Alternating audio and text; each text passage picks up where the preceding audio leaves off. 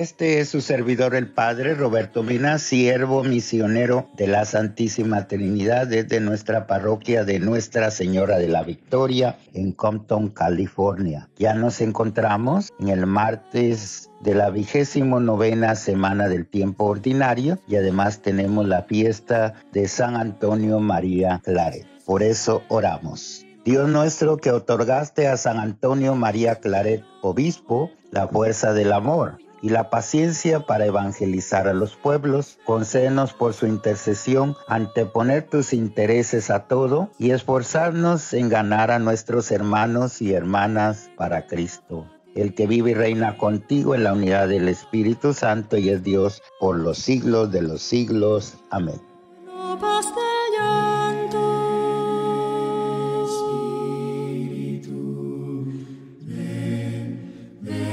Y el Evangelio está tomado de San Lucas capítulo 12, en los versos del 35 al 38.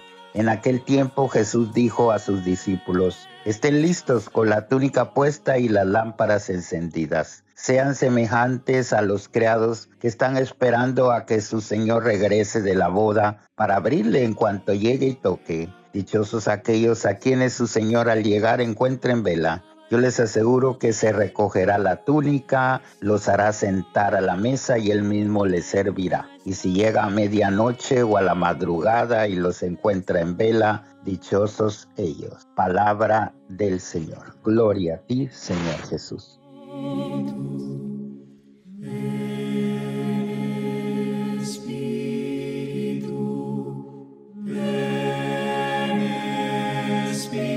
Un poquito de la vida de San Antonio María Claret. Nació en Cataluña en el año 1807.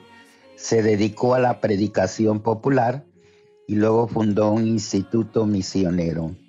Se entregó al apostolado en Cuba como arzobispo de Santiago y después lo llamaron para que fuera consejero de la reina de España, a quien acompañó en el destierro. Odiado y calumniado, Murió en Francia en el año 1870. Su piedad se ve influida por una gran devoción a la Virgen María y a la Eucaristía. Es el fundador de los misioneros claretianos que están en muchas partes del mundo. Un poco del Evangelio. Dichosos los creados a quienes el Señor al llegar los encuentra en vela. Estos días escucharemos varias recomendaciones de Jesús sobre la vigilancia, la actitud de espera activa y despierta que Él pide a los suyos. La comparación es sencilla. Cuando el amo ha ido de boda, no se sabe cuándo llegará. Lo hará seguramente tarde y a una hora imprevista. Dichosos los criados que están preparados con la casa en orden. Entonces, cosa inaudita, el amo los hará sentar a la mesa y les irá sirviendo. Entonces, la primera comunidad de fe siempre estaban pensando en prepararse para la segunda venida o venida final del Señor.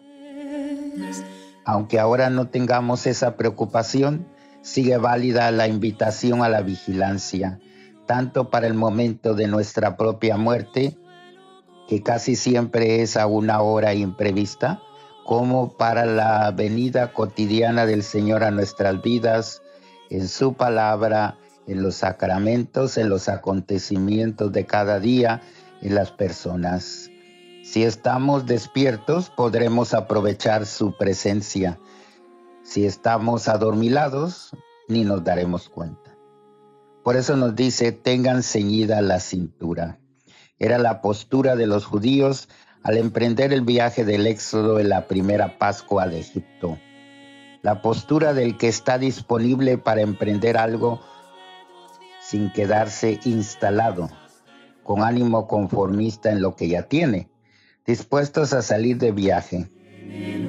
Entonces, de alguna manera es como que dijéramos tener las maletas preparadas y encendidas las lámparas como las cinco muchachas prudentes que esperaban al novio, con el aceite de la fe de la esperanza del amor.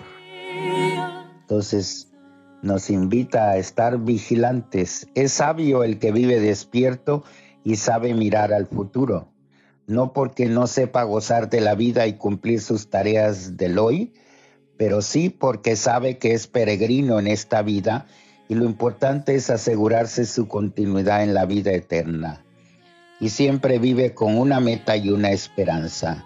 En las cosas de aquí abajo afinamos mucho los cálculos para que nos llegue el presupuesto para conseguir éxitos comerciales, deportivos o escolares. Pero estaremos también despabilados en las cosas del Espíritu Santo. Como dice, dichosos ellos si el amo los encuentra así. Y escuchemos las palabras que serán el colmo de la felicidad. Muy bien, siervo fiel entra en el gozo de tu Señor y nos sentará a su mesa y nos irá sirviendo uno a uno. Oremos. Dios nuestro, concédenos vivir alertas de cara a la eternidad, con nuestros corazones limpios, nuestras mentes dispuestas y listas para el encuentro definitivo contigo. Por Cristo nuestro Señor. Amén.